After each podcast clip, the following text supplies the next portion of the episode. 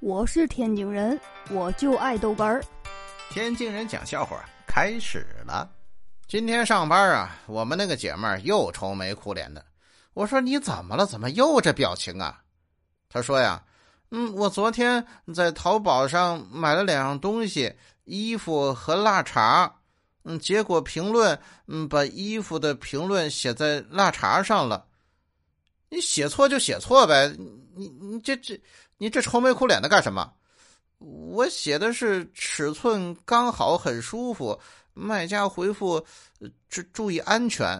哎，哎，我我哎哎哎，好吧，好吧。哎呦我的妈！哎呀，记得那时候大学，冬天起床啊起不来呀，起来之后一看快晚了。我这穿上大衣，系上围脖，我就上课去了。